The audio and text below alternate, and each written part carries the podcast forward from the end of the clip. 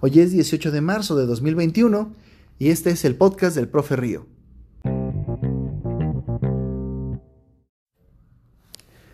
La cultura de la cancelación puede ser definida como la tendencia a menospreciar o a pedir que sea desaparecido de los archivos históricos todo aquello que nos es desagradable, ya sea por racismo, clasismo, homofobia, supuesto machismo, o simple orgullo nacional en años recientes. esto a muchas personas, por simplemente expresar su opinión, les ha costado su trabajo, a otras personas les ha costado su obra misma, y otras personas ahora simplemente se sienten incómodas por disfrutar de algo que ahora se considera digno de cancelación. El día de hoy expreso mi opinión al respecto y agradecería muchísimo la suya. Comenzamos.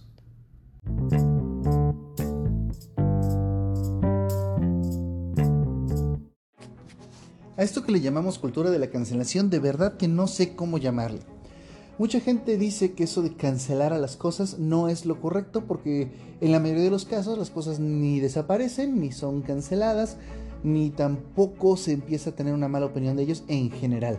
Es simplemente una lucha de opiniones y sin embargo eh, la verdad es que esto no siempre es así. En la mayoría de los casos, bueno, en realidad no.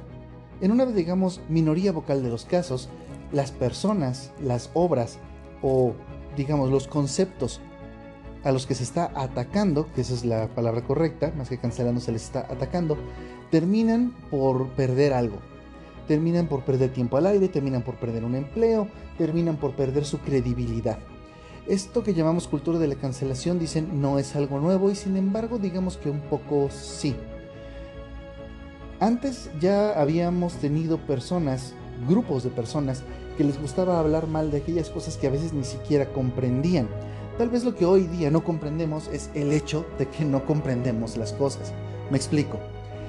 Había estas personas que eran fanáticos religiosos o simplemente personas demasiado viejas para comprender y preocupadas por las siguientes generaciones, hablando mal de caricaturas, videojuegos y música en particular decían que los llevaba por un mal camino o que los hacía propensos a las malas conductas. Vamos a tomar algunos ejemplos. Durante mi infancia, la serie de Pokémon se hizo bastante popular. Después ocurrió el incidente en el que 600 chicos de varios millones que eran su audiencia tuvieron ataques epilépticos al ver un episodio específico de la serie en que los ojos de un Pokémon brillaban con unas luces demasiado intensas esto afortunadamente abrió el paso a muchísimas legislaciones y cuidados que la gente tiene ahora a la hora de crear animación y de crear efectos especiales para que esto, si ha de suceder, suceda lo menos posible. Sin embargo, esto se malentendió. Se hizo una difusión de la noticia tan mal hecha que en países como en México empezaron a decir que se trataba de algo demasiado violento y que eso había provocado los ataques. No se les llamaba ataques epilépticos, se habían dicho simplemente ataques. Otros los habían interpretado como señales divinas y empezaron a decir que era algo, digamos, bueno, religiosamente ofensivo. Vamos a, es que no me gusta usar la palabra satánico, porque bueno, al final de cuentas el satanismo es otra religión que tiene también sus que veres. Siendo muy honestos, eh, esto se repite constantemente por la historia. Gente que no comprende lo que está viendo.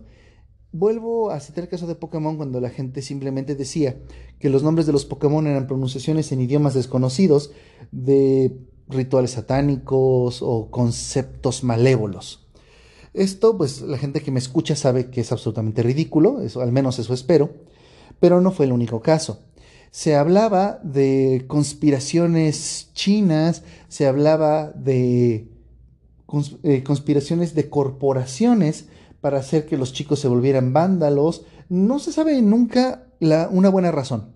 Las teorías de conspiración siempre les falla esto. ¿Por qué se hacen las cosas?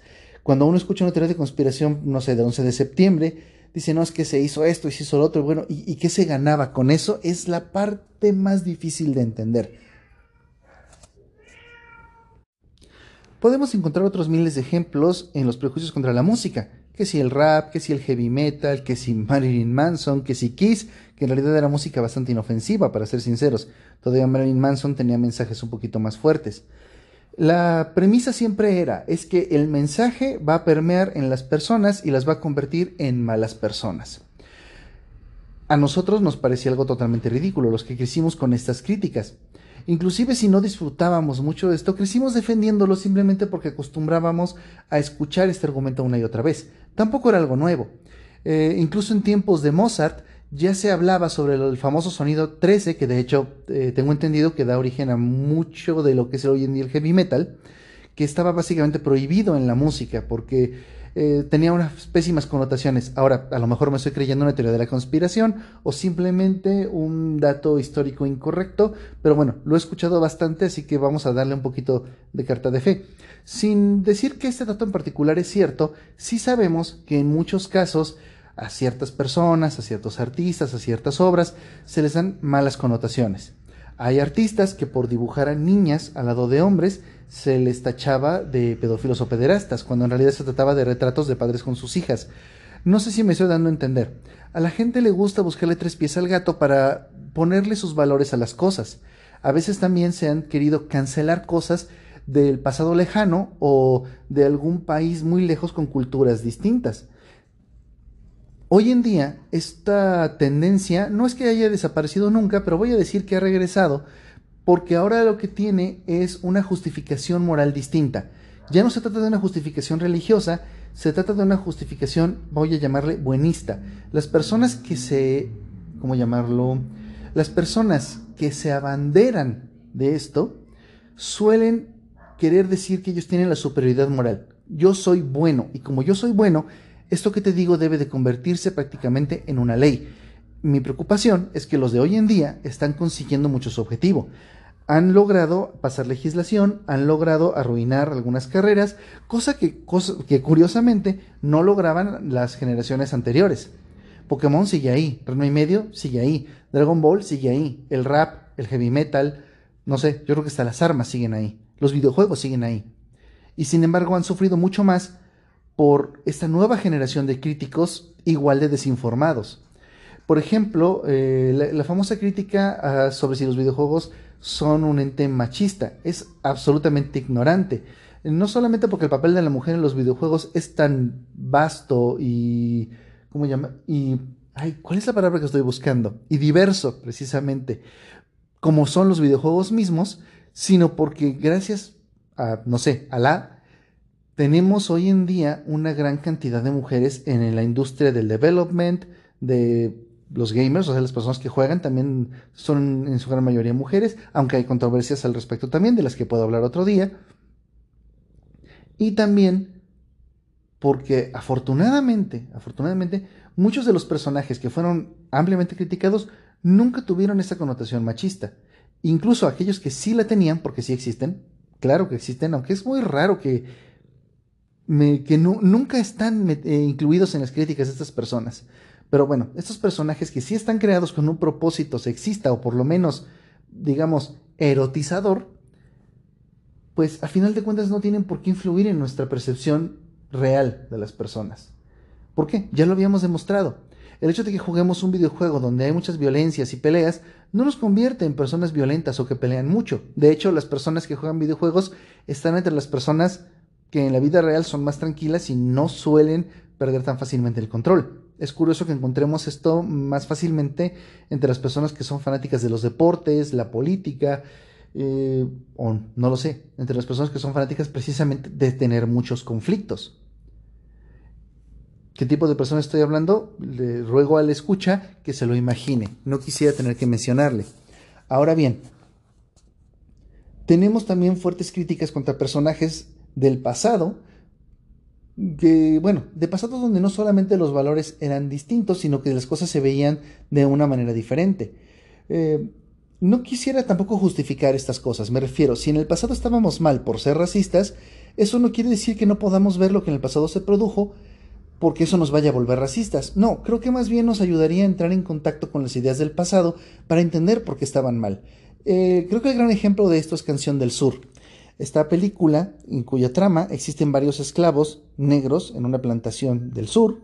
Y uno se pregunta, bueno, ¿qué tiene tan de malo esta película? Bueno, efectivamente retratar a todos los personajes negros, que no son pocos, como esclavos, pues a lo mejor puede hacerte algo de ruido. Sin embargo, es el contexto de la película. Si yo hiciera una película con este contexto y pusiera a los, eh, no sé, pusiera como asiáticos, blancos, este, nativos americanos y mexicanos, todos como esclavos, creo que eso sería un poco peor tal vez. Históricamente así fue como sucedieron las cosas y negarlo solamente nos, nos vuelve revisionistas y el revisionismo es algo muy estúpido. De eso eh, sigo aventando ese podcast hacia el futuro, pero también quiero hablar de eso. Eso de negar nuestra historia pasada o al contrario, empezar a inventar los hechos para hacernos sentir mejor, eso no va a funcionar. Siendo muy sincero, creo que esta cancel culture es, es mucho parte de eso. Es parte de una especie de culpa que la gente siente por haberse, no sé, reído de un chiste racista, sexista, o por haberse beneficiado de cómo la sociedad ha crecido recientemente. La sociedad de hoy, es cierto, ha sido fundada sobre mucha explotación, sobre colonialismo, sobre todas estas cosas. Pero nosotros, las personas que vivimos aquí, somos mejores que eso. Y no porque las cosas del pasado sigan ahí, disponibles para nosotros, quiere decir que nosotros volveremos a ser como en el pasado. Existen otras muchas cosas que pretenden satirizar esa parte malvada de nosotros y que sin embargo se les ha dado esa imagen de que las están glorificando. Si hago un personaje que es un malvado, un corrupto y un violador, y es el villano de mi historia, no lo estoy glorificando, estoy tratando de decirle a las personas, esta persona no puede ganar. ¿Por qué es todo esto? Porque la gente lo va a odiar, porque el héroe va a triunfar sobre él. Y si en algún momento gana, porque lo que mi historia pretende es ser una tragedia, pues también se puede comprender esto, o incluso si no lo es. Las historias son historias, y nosotros somos personas pensantes e inteligentes. Hablarles, sin embargo, a las personas sí puede influirles en qué sentido. Cuando tú le dices a una persona que otras personas son malas, esto probablemente sí influya en ellos. Esto crea una separación entre las personas. No estamos logrando una sociedad más diversa y más unida a través de las cancelaciones y a través de quejarnos de todo lo que existe, sino que solamente estamos logrando dividirnos más. Ahora, en muchos casos, esto también funciona de una forma muy extraña que, cuya descripción a lo mejor me cuesta un poco de trabajo, pero le ruego a la escucha que me tenga un poco de paciencia.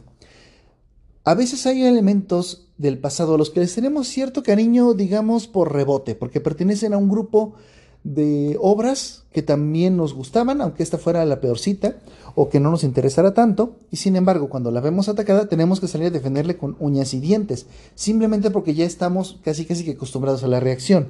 El reciente caso de Pepe Le Pew, un personaje que tiene un número muy limitado de cortos entre los Looney Tunes, porque además sus tramas son extremadamente limitadas, y que nunca fue un personaje especialmente popular, pues ahora es ha sido atacado por un, no sé si llamarle periodista porque la verdad no quedó muy bien con este artículo que escribió, pero en fin, lo llamaremos periodista del New York Times, que afirma que Pepe Le Pew representa a una cultura de la violación que a la cual ensalza y además justifica. Creo que esta persona no, eh, no ni entiende el chiste ni ha visto los cortos con atención.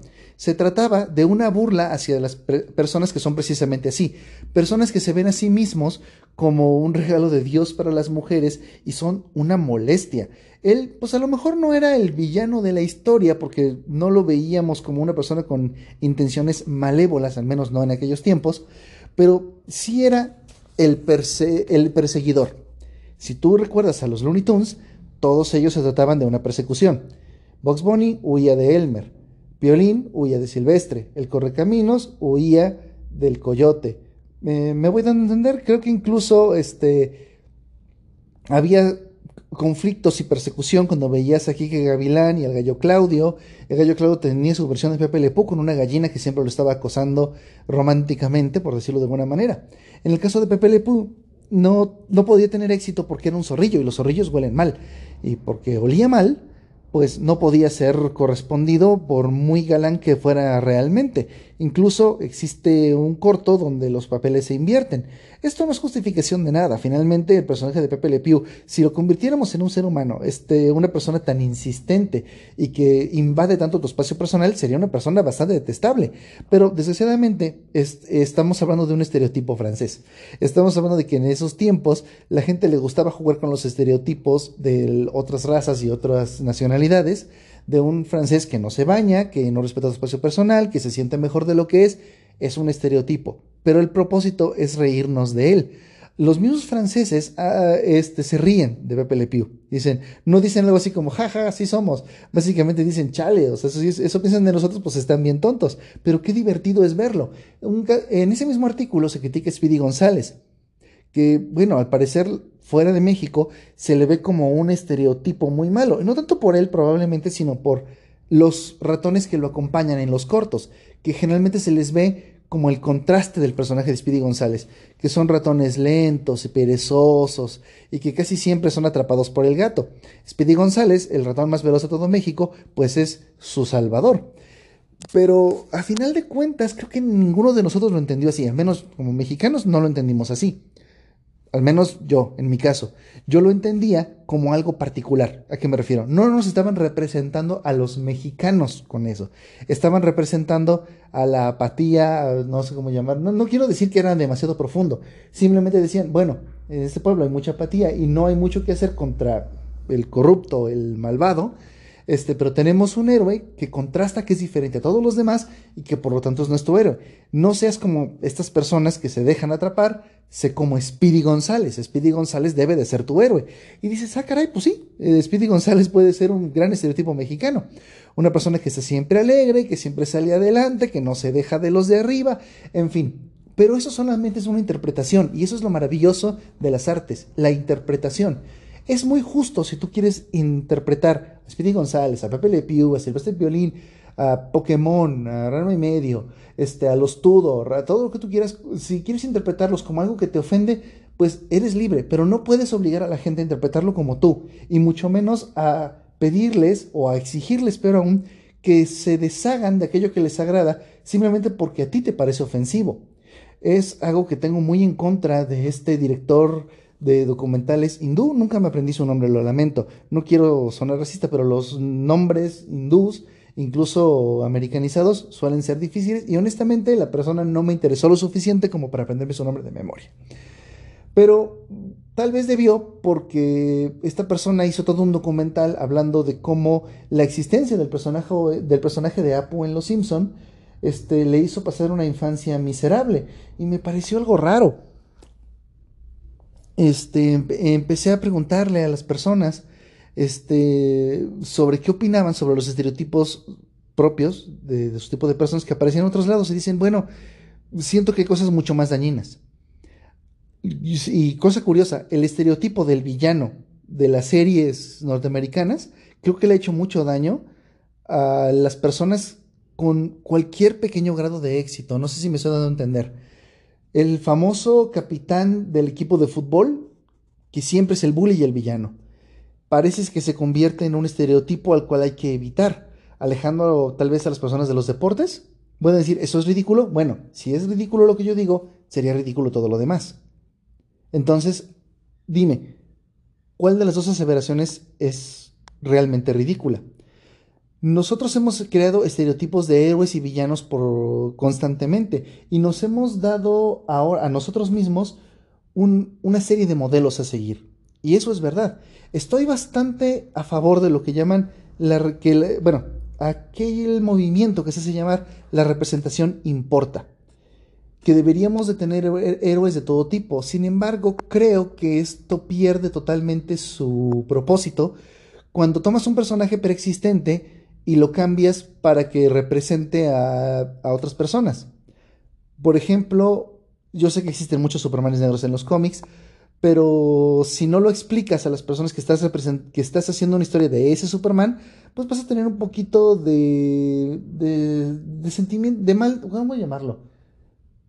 Vas a hacer que las personas se resientan un poco contigo, no solo los fans de Superman, sino las personas negras que van a decir, bueno, deja de darnos migajas. No es esto lo que quiero yo quiero mi propio superhéroe, quiero sentirme identificado con un héroe que sea el mismo. no con algo que me regales. Y lo digo de esta manera porque yo como mexicano he visto en muchas ocasiones cómo cambian el origen de un personaje para que sea latino y me siento hasta ofendido, así como, bueno, es que, ¿será que así que los latinos en Estados Unidos realmente quieren este, estas migajas? Pero a lo mejor eso, como les digo, es mi propia interpretación. Sin embargo, yo en particular me siento muy bien cuando aparece un personaje nuevo que a lo mejor no simplemente es latino, sino que representa al tipo de persona que soy. ¿A qué me refiero? Peter Parker es el, es el héroe de muchos nerds. La gente que leía cómics en algún tiempo eran esas personas inteligentes, pero que no conseguían mucho de la vida, que tenían muchas dificultades, que vivían en la pobreza. Esas personas son increíblemente abundantes, de todos los colores. Entonces, en ese momento, Spider-Man hizo que todos nos identificáramos con él.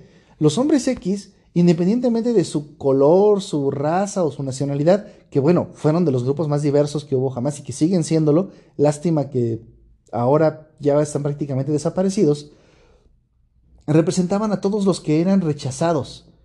Dicen es que los rechazan porque son mejores y en algún momento todos nos hemos sentido un poco así. Cada vez que alguien destaca un poco por lo que sea, porque habla muy bien, porque es demasiado educado, porque le van bien en las matemáticas, porque incluso porque corre muy rápido o es muy fuerte. De alguna manera siempre genera un resentimiento y las personas te empiezan a rechazar, empiezan a hacerte a un lado. Y entonces nos empezamos a juntar en grupos que representan a la hermandad, a los mismos hombres X, que representan a los que opinaban como Magneto, o a los Morlocks, que eran los más feos y que no podían ni siquiera vivir entre los demás mutantes porque simple y sencillamente no podían ocultar sus poderes. No sé si me están dando a entender. Era mucho más fácil llegarle a las personas hablándoles de opresión y discriminación que simplemente poniéndoles a una persona que se les parezca. Nota, no estoy diciendo que no se deba.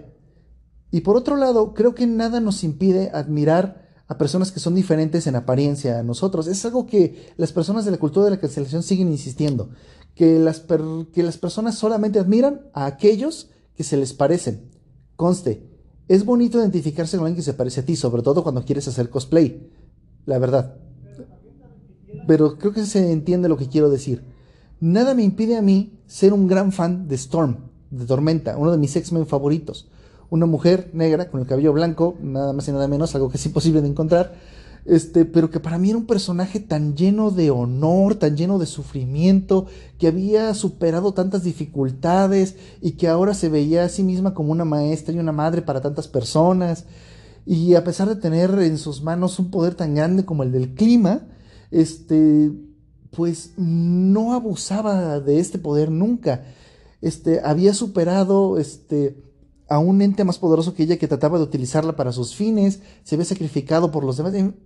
Había llegado a ser la reina de los Morlocks solamente para salvar a sus amigos y no había hecho nada con ese poder, simplemente había tratado de ayudar a esas personas.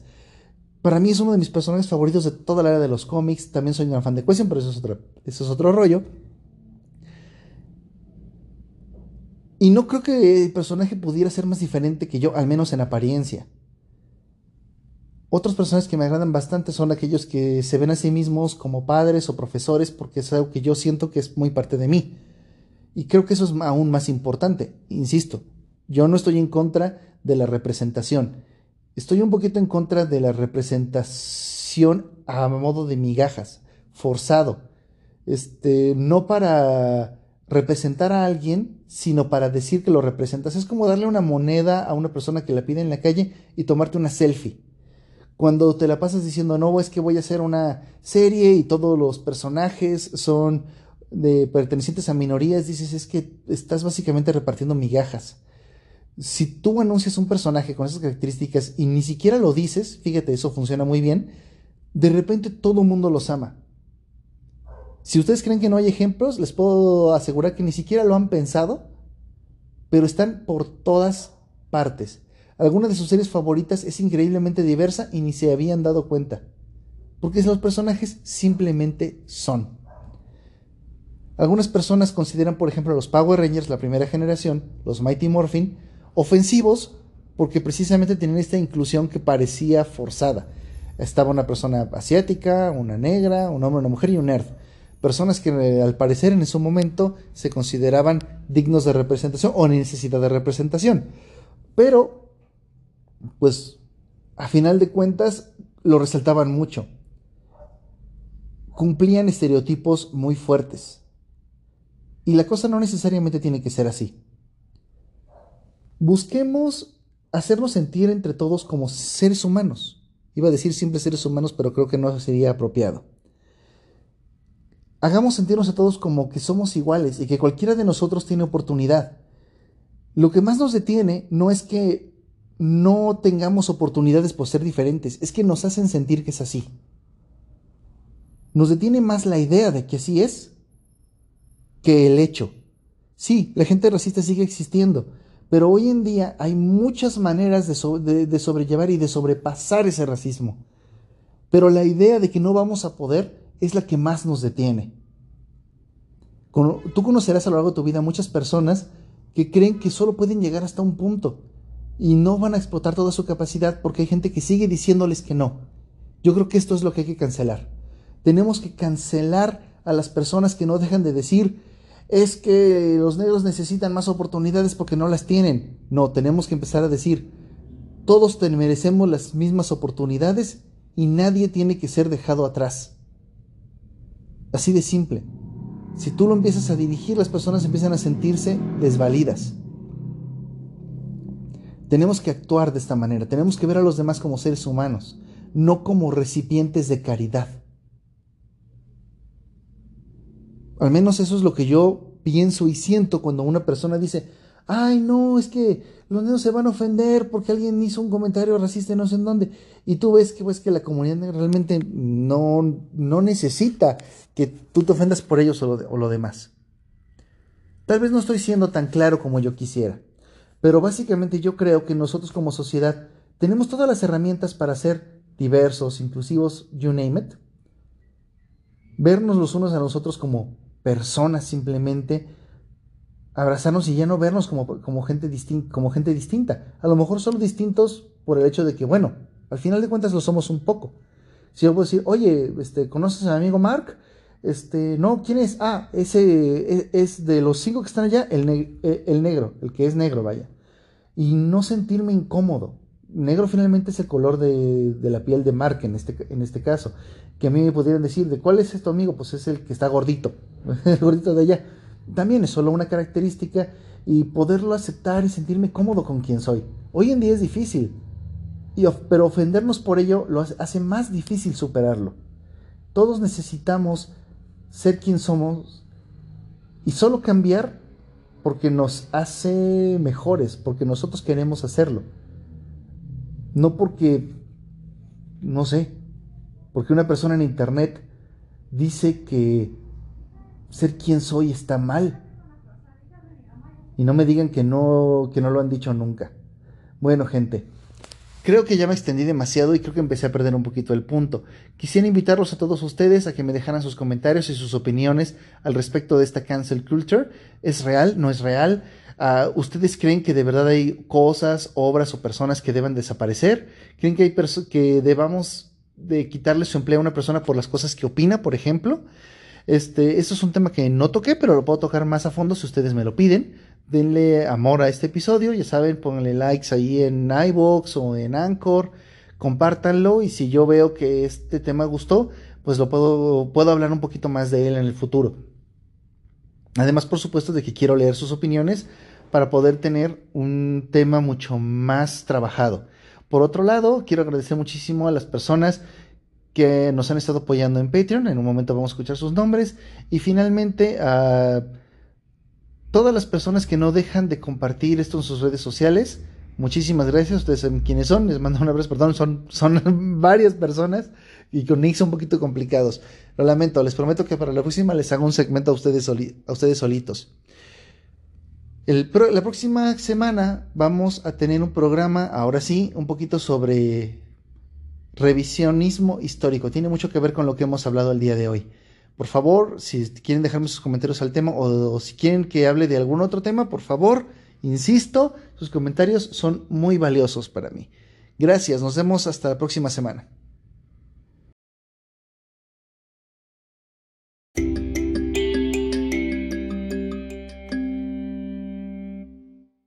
Queremos agradecer en especial a los Patreons que hacen posible este programa, como los Sonistli, Daniel Arevalo, David X, Erisu, Janus G, Gaby Rodríguez, Carlos Enrique Estade Reyes, Luis Ávila y Juan Miguel Chacón Bazán. Muchísimas gracias a todos ustedes. Ustedes son lo máximo. Muchísimas gracias.